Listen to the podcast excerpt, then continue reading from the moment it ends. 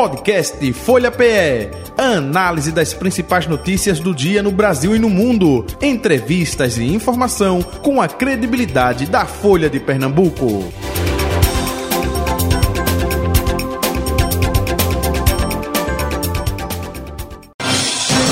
Folha Política. Recebendo de forma oficial em nosso estúdio o deputado estadual do PSB, José Patriota, com a gente a partir de agora. Deputado, muito bom dia, prazer revê-lo. Seja bem-vindo, hein? Bom dia, ouvintes. Bom dia, Jorge. Deputado, até aproveitando, conversando com o Betânia aqui, antes de começar a segunda parte do Folha Política, ela disse: o deputado José Patriota participou ontem de tudo que é evento na Alep, saía de um canto e ia para outro.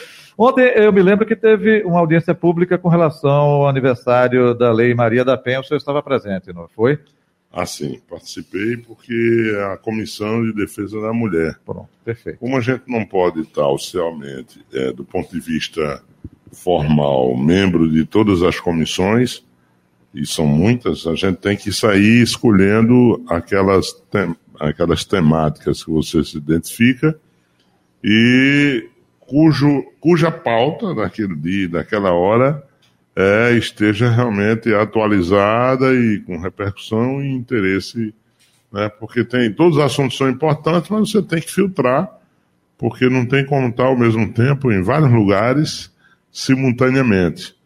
Aí tem que fazer uma seleção. Eu escolhi, optei de fazer estar presente oficialmente em poucas comissões, até porque a comissão que eu presido de assuntos municipais é muito ampla, Jota. Uhum. Tem muitas temáticas, já tem assunto demais, projetos bastante para serem discutidos.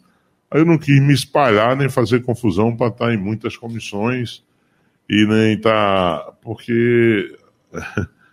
É, é, que, é muito, que é muito abraça, pouco aperta, como dizem. Então fica difícil. Uhum. Precisa apertar mais, atuar mais naquilo, ter um certo foco. Uhum. Mas é impossível, né? Uma pessoa com meu perfil que trabalho mais ou menos com 22 temáticas de políticas públicas, uhum.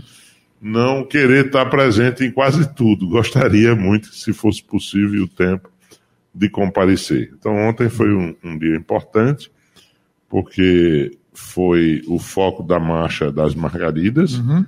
que ocorre em Brasília, ocorrerá em Brasília, e Pernambuco vai com uma grande delegação e aí vários assuntos que estão no momento, o aumento da violência contra a mulher, todas essas questões ainda, né, que a sociedade uhum.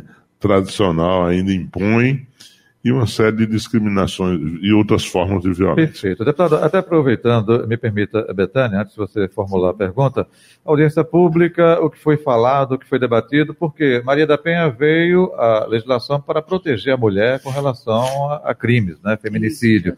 A gente vê o aumento de feminicídio no Brasil e Pernambuco também, idem. É, opa, medida protetiva. A gente vê a medida protetiva é para proteger a mulher antes de chegar ao feminicídio, mas a gente está vendo o contrário, né? É feita a denúncia e vai lá, é, mata a mulher, feminicídio, oxi, e não fez denúncia não? Fez, mas não foi protegida. O que é que está falhando? O que foi tratado ontem lá com relação a isso? É, de maneira geral, né, independente da abordagem de ontem, que ela não deixa de ser superficial, porque uhum. tem que ouvir muita gente uhum. Uhum. e etc., é, o sistema de segurança cada dia vai ter dificuldade de fazer a repressão ou a prevenção né, no tempo, na hora adequada.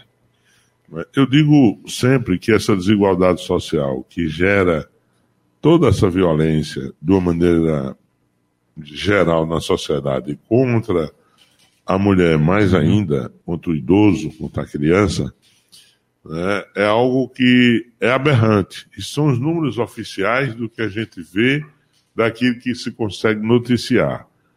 E aquilo que é subnotificado, ou seja, que não tem divulgação, que não é registrado em canto nenhum. Com certeza é o dobro ou triplo do que se tem conhecimento ou notícia. Né? Então, isso é muito grave, né? porque, ah, para mim, tudo nasce na desigualdade social a raiz de tudo. E, sobretudo, a mulher. Então, a mulher que não tem renda, que não tem remuneração nenhuma, e normalmente tem filhos, pior ainda, se agrava a situação, porque ela sofre as ameaças, os tipos de violência mais diversos, e fica tolhida de exercer sua cidadania, de fazer valer, valer a lei Maria da Penha. Por quê? Porque ela não tem como sobreviver. A proteção do Estado é insuficiente. E ela tem uma vida longa, ainda viver sob ameaça. Quem vai garantir? O que ela vai fazer depois? Porque o número de retiradas de queixas na delegacia é tão grande. Porque muitas vezes a mulher sofre a violência, apanha, né, de algum, normalmente do homem, lógico, e faz a denúncia, quando faz a denúncia, tem dificuldade, naturalmente, de manter por conta da pressão e da falta de um lugar para morar e para, sobretudo, sustentar os seus filhos, porque a mulher mãe é diferente de qualquer situação. O único amor puro e belo e sagrado na face da terra é de mãe para filho.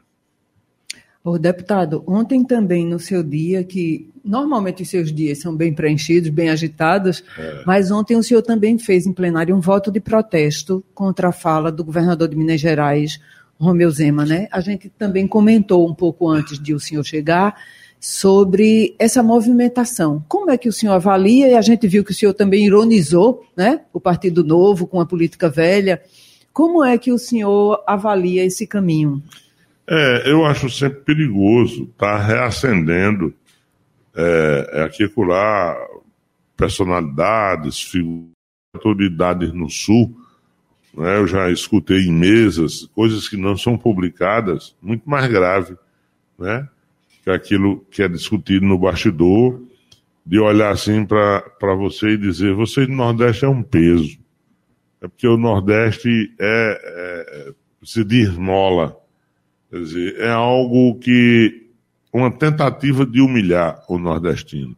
E quando vem de uma autoridade, né, como um governador de um estado grande como Minas Gerais, que, diga-se de passagem, tem um pedaço não tão pequeno de municípios que está localizado no semiárido, com muita pobreza e já é tratado como tal, como se o Nordeste fosse.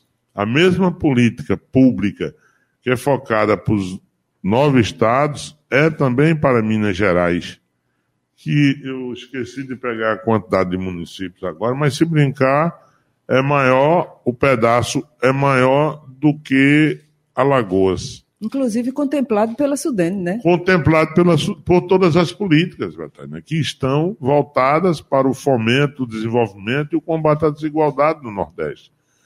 Aí o governador abre a boca, qual é a intenção dele? É disputar a eleição em cima de uma situação dessa, polarizar um debate pobre, medíocre, quer dizer, dizer que é, é uma vaquinha, o Nordeste é uma vaquinha que produz pouco leite e só estão dando ração para ela e discriminando o Sul, é pobre no conteúdo, é pobre na visão integrativa. O Brasil é uma potência, mas todo mundo junto com seus valores econômicos, culturais, sociais, é, com a sua inteligência, é? cada um dentro das suas vocações, desenvolvendo e se complementando. Deputado, me desculpe, 81 municípios mineiros que são atendidos pela Sudene. Pronto, era essa é, informação. É, é, exatamente, é a região leste lá de Minas Gerais. Pois é, 81 não é pouca coisa. Não é? é mais da metade, é, mais ou menos metade de, de, se a gente pegar outros dados como população, área territorial, né, é, um, é um pequeno estado do Nordeste, né, que está numa linha de pobreza uhum. parecida, semelhante, que está incluído em todas as políticas, que são prioridades também, porque, é claro, quem precisa mais da mão do Estado? Os mais empobrecidos, as pessoas vulneráveis. Isso é uma obrigação, isso é no mundo inteiro. Se faz políticas para o sorgimento de combate à desigualdade né, a partir da educação, da saúde, da infraestrutura, aquilo que o Estado tem obrigação e pode fazer. É isso, a inserção no mercado de trabalho com formação profissional. É um conjunto de ações que faz com que o ser humano saia daquela linha de extrema pobreza e passe a ter o pleno exercício de cidadania. para não morrer de fome em qualquer situação, existem ações emergenciais. É no enchente, é numa seca violenta, é num caso é, dessa natureza. Né? Então, acho que é, hoje já publicou no Diário Oficial nosso requerimento de, de, nosso protesto, porque nós precisamos reagir somos, quando somos agredidos. E não vamos reagir agredindo, vamos reagir mostrando que o Nordeste é parte dessa solução para o Brasil, né, que tem muito potencial. E o Sul não pode dizer nada, né? Porque a mão de obra nordestina foi o tempo todo explorada e ajudou eles a crescer, a desenvolver. Então eles têm que ter mesmo é gratidão, é amor, é uma boa recepção com o nordestino, que sempre demonstrou, não digo que os outros são preguiçosos, mas só demonstrou disposição de trabalho né, dedicação, que muitos abandonaram suas famílias para ir São Paulo, Minas, Rio de Janeiro, Brasília, né, todo mundo diz aqui é a mão do nordestino, e ainda hoje. Então, por que subvalorizar? Por que querer menosprezar e humilhar? Não, nós não vamos baixar a cabeça para esse tipo de posicionamento atrasado, arcaico. Veja que o presidente do Senado, o Rodrigo, ele é mineiro e diz que não é assim que a maioria do povo de Minas pensa. E eu tenho certeza que não é. Uhum. Ô, deputado, e o senhor acha que nesse cenário de o Nordeste ser a mola propulsora que vai ajudar o, o Brasil a se desenvolver, ou que já está ajudando de alguma forma, Pernambuco tem sido bem tratado pela governadora? Como é que o senhor tem avaliado esses oito meses, né? Começamos no, entramos no oitavo mês de governo Raquel Lira. Primeiro, quero registrar o comportamento, a conduta do presidente Lula e todo o seu governo em tratar de, por igualdade os estados, independente da eleição. A eleição acabou, desarma o palanque. Então, Pernambuco, eu tenho certeza, pode ser que a governadora nunca queira dizer publicamente, né, mas ela já fez algum registro de agradecimento, a conduta, talvez ela não esperasse né? e muitos não esperassem, muitos adversários do presidente Lula não esperassem que Lula tivesse uma conduta tão decente, tão federativa, de colaboração, de cooperação né, com o povo pernambucano, reconhecendo e valorizando o próprio governo estadual, fazendo parcerias constantes, inclusive com disposição em investir em projetos estruturadores. Isso é muito bom né, de duplicar BRs, de ajudar é, na Hemobras, no Porto de Suape e muitos outros investimentos, além das políticas de sociais, né, onde não há nenhum tipo de discriminação. Nós chegamos um tempo, no governo passado, que saiu, que até o Bolsa Família era contingenciado, era garroteado, né, onde famílias inteiras muitas, inúmeras famílias aptas dentro dos critérios não recebia. Agora, claro, quando chegou perto da eleição, entrou quem tinha direito e quem não tinha direito a receber aqueles auxílios em função do interesse eleitoreiro num jogo muito rasteiro que houve. Essa é, é a realidade. Tanto é que hoje muitos estão devolvendo aquilo que recebeu de forma indevida ao erário público, porque não tinha critério. Qualquer um ia lá, se cadastrava isso perto da eleição. Mas atrás, um pouco, o Nordeste todo foi contingenciado, né? foi o sistema fechava, travava para não liberar os benefícios sociais para os estados do Nordeste. Hoje a gente vê outra política republicana que não quer nem se lembrar dessa que passou. Então talvez o Zema mesmo esteja com saudade dessa anterior. O senhor, o senhor acha que a governadora tem aproveitado, já começou a aproveitar bem esse impulsionamento dado pelo presidente Lula?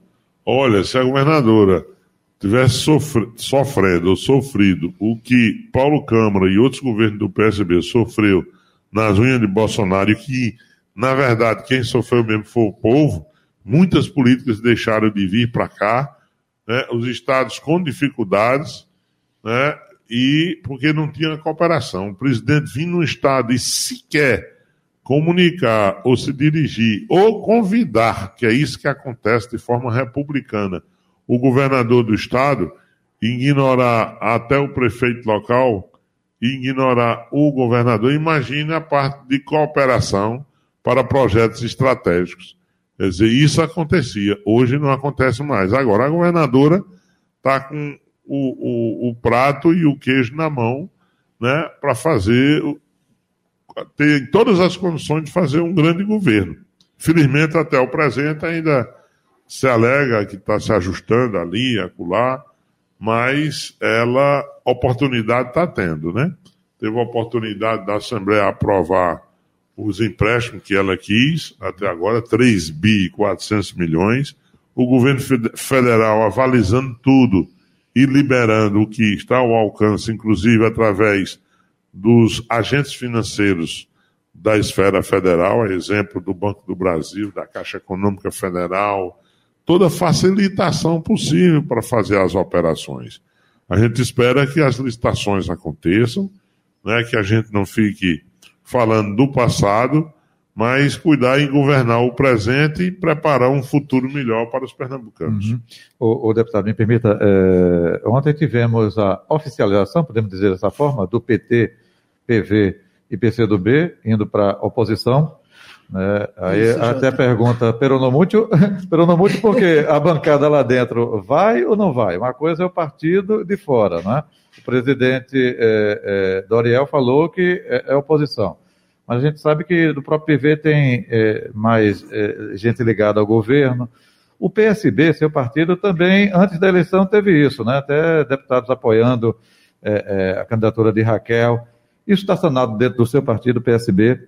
É, é, com essa vinda da Federação PT, P, PV e PCdoB, fortalece a oposição à governadora Raquel Lira. Como é que o senhor está observando tudo isso, hein, deputado? Deixa eu te dizer, fazer um comentário que serve para todos os partidos. Fique à vontade.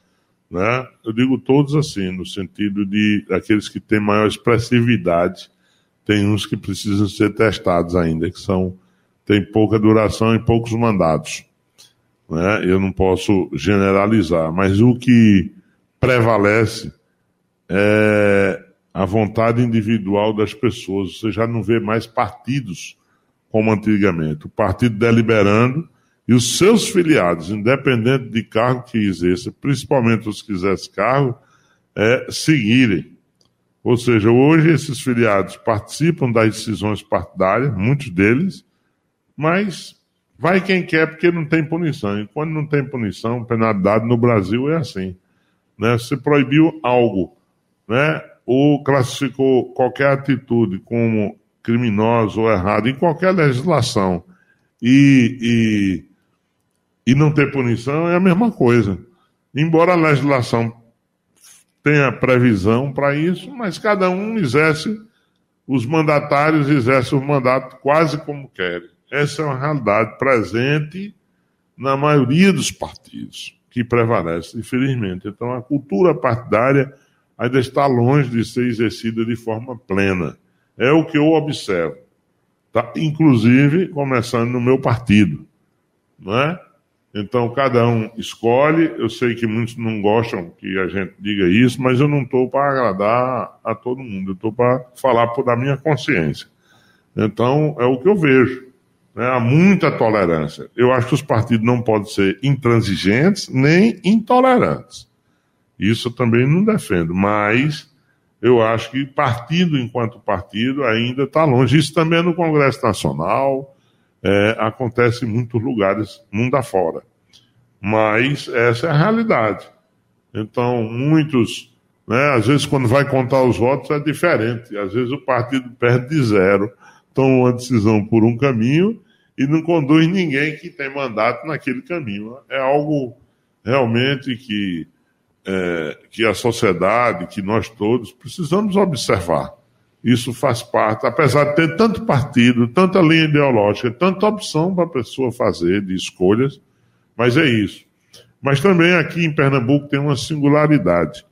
É, a, a, a Raquel, ela teve muito apoio de vários dessas pessoas, desses partidos, né? porque o segundo turno se desenhou de uma maneira que pela primeira vez, né, além disso, o próprio PSDB e o partido dela não tem grande expressão né, no Estado. Foi mais a personalidade, a comunicação, suas propostas e outros fatores que ocorreram na eleição que influenciaram. Então, o povo escolheu um caminho, nos cabe respeitar esse caminho e, no meu caso, ajudar Pernambuco como eu puder ajudar, inclusive votando é, contra algumas propostas e votando favorável outras propostas.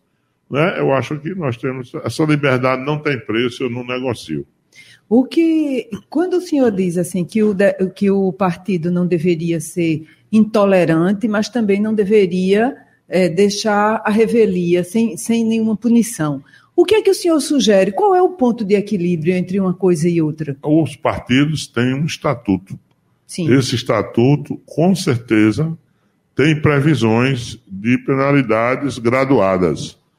Tem uma graduação de penalidades, de advertência, de suspensão de mandato, tem não... várias sugestões. Cada estatuto, o partido hoje no Brasil tem liberdade de fazer seu estatuto, mas todos, de uma maneira geral, os que eu conheço, têm algumas é, decisões. Não é? Que não seria necessariamente é, que... a expulsão, por exemplo. Não, não, exatamente. Não é necessariamente a exclusão, não, a expulsão. Até porque vai ter um prazo mais adiante, que é o que se chama de janela partidária, que toda vez tem uma movimentação que a gente chama de revoada. Né? Aí isso é natural, é normal, acontece, porque as pessoas se aliam de acordo é, o momento. Né? É diferente de uma política mais permanente, num olhar mais amplo e mais estratégico, independentemente daquela conjuntura momentânea. Ô, deputado, e, e sobre esse segundo semestre na Assembleia? É, o governo teve um primeiro, um primeiro semestre, né, que foi o início do período do novo governo e do, da nova legislatura na casa, que foi bem conturbado, considerado com muita falta de diálogo entre legislativo e executivo. E a governadora já deve enviar para casa é, vários projetos de lei inclusive com aumento de ICMS, redução de IPVA, serão projetos nem tão simples. O senhor acha que vai ser um segundo semestre mais agitado ou me É, menos? provavelmente, dependendo, é, Betânia, do teor dessas matérias, como eu, nós não conhecemos, eu pelo menos não conheço ainda, eu vejo o boato na casa, o comentário, melhor dizendo, na casa de que vai chegar projeto dessa natureza, aumentando o ICMS, ajustando o IPVA, diga-se de passagem que eu tenho um também tramitando um projeto de lei sobre esse tema. Sobre o IPVA, né? Sobre o IPVA. Então nós vamos analisar. Né? Eu acho que o governo do Estado, a governadora, consolidou uma base de sustentação na Assembleia Legislativa bastante confortável. Na minha maneira de, de sentir e pelo que a gente conversa nos bastidores. Que pode e deve votar tudo, não sei mas a impressão é que o primeiro semestre ainda estava se organizando essa parte e acho que ela consolidou essa, essa base de governança que é importante o governo ter, é necessário, né? A gente sabe todo governo busca ter a estabilidade de governabilidade, então isso é normal, né? Não sei, né? Essas matérias mais polêmicas, tipo aumentar o ICMS, como eles vão se comportar né? não tenho ainda, mas a impressão que eu tenho é que é, o que ela mandar passa quase tudo agora. Eu, é impressão, eu não sei. Gente, isso aí vai ser o teste. Né? Essa vai isso. ser a primeira. A, a, mas a impressão é que ela consolidou. Ela está no papel dela de buscar consolidar a base. Se eu fosse governador, também estava atrás de ter uma sustentação né, mais firme na casa, porque o primeiro semestre é, é normal, houve muita renovação, nova configuração de forças políticas, né? Ela consolidou dois partidos de frente, que foi o PL, o PL de, de Bolsonaro e o PP, né? Do deputado Eduardo da Fonte. Então essas duas bancadas, eu acho que ela partiu na frente já fechando com essas bancadas e claro, além do próprio PSDB que elegeu três deputados. Então, depois foi consolidando, eu acho que está nesse caminho e isso é saudável, não tem problema nenhum. E o ano é esse, né? O primeiro ano de governo, porque para o próximo já começa disputas municipais e aí determinados Isso, deputados têm que é, interfere muito. é, interfere muito então o primeiro ano eh, geralmente eu acho que as mudanças que ela tem que fazer Jota é exatamente esse semestre. O que ela acha que é importante fazer deve mandar agora nesse primeiro semestre né? O que a gente espera é que as ações andem nessa mesma velocidade tenha mais velocidade não é a gente observando os editais e os projetos de obras andam tá um pouco lento, né? E isso a população começa a perceber, porque a população entende que no começo do governo é o começo, né? De ambientação, de, de entender o funcionamento da máquina como um todo, de preenchimento de cargos, né? ainda está preenchendo alguns cargos de confiança. Já houveram mudanças em secretarias estratégicas, inclusive na da mulher Ontem repercutiu muito lá na comissão, porque foram exoneradas uhum. toda a equipe, entrou a equipe nova, e a secretária não foi ontem, por exemplo, um dia importante, né? Eu, eu, eu escutando, né? Eu vi que houve muita reclamação, né? E, claro, mudança na agricultura, mudança. Então, mas aí é o tempo, né? Dela tocar e implementar as ações que foram prometidas ao povo. Muito bem. Para falar em tempo, nosso tempo está acabando. Oh, Infelizmente, Jota. fica para uma próxima oportunidade. Deputado, muito obrigado pela sua atenção de sempre aqui com a Rádio Folha, viu? Saúde e ah, paz. Muito obrigado, Jota. Obrigado a Betânia, que está sempre presente na Assembleia. Com novo visual agora, viu? É, o sistema Folha está bem representado, viu, Jota? A gente não lhe vê lá, só lhe escuta daqui, de lá, mas ela está lá nos bastidores, tem um bom trânsito com todo mundo. E isso é, é, é, isso, porque na Assembleia né, é legislação, né? Verdade. É, acabei de fazer uma reunião agora com a Dep sobre a questão dos municípios, né? Para a gente dar uma retomada. Estava sem diretor, agora chegou um diretor que já está há dois meses, já tomou pé da história. Isso é bom porque a gente precisa é, botar para funcionar, para moer, e o espaço que eu ocupo eu gosto sempre de dar o resultado esperado, que é minha obrigação. Perfeito. Muito obrigado, um abraço. Nós que agradecemos. Betânia, um abraço até. Até amanhã, Até amanhã. É. Valeu, gente. Final do Folha Política de hoje. Folha Política. Podcast Folha PE. Análise das principais notícias do dia no Brasil e no mundo. Entrevistas e informação com a credibilidade da Folha de Pernambuco.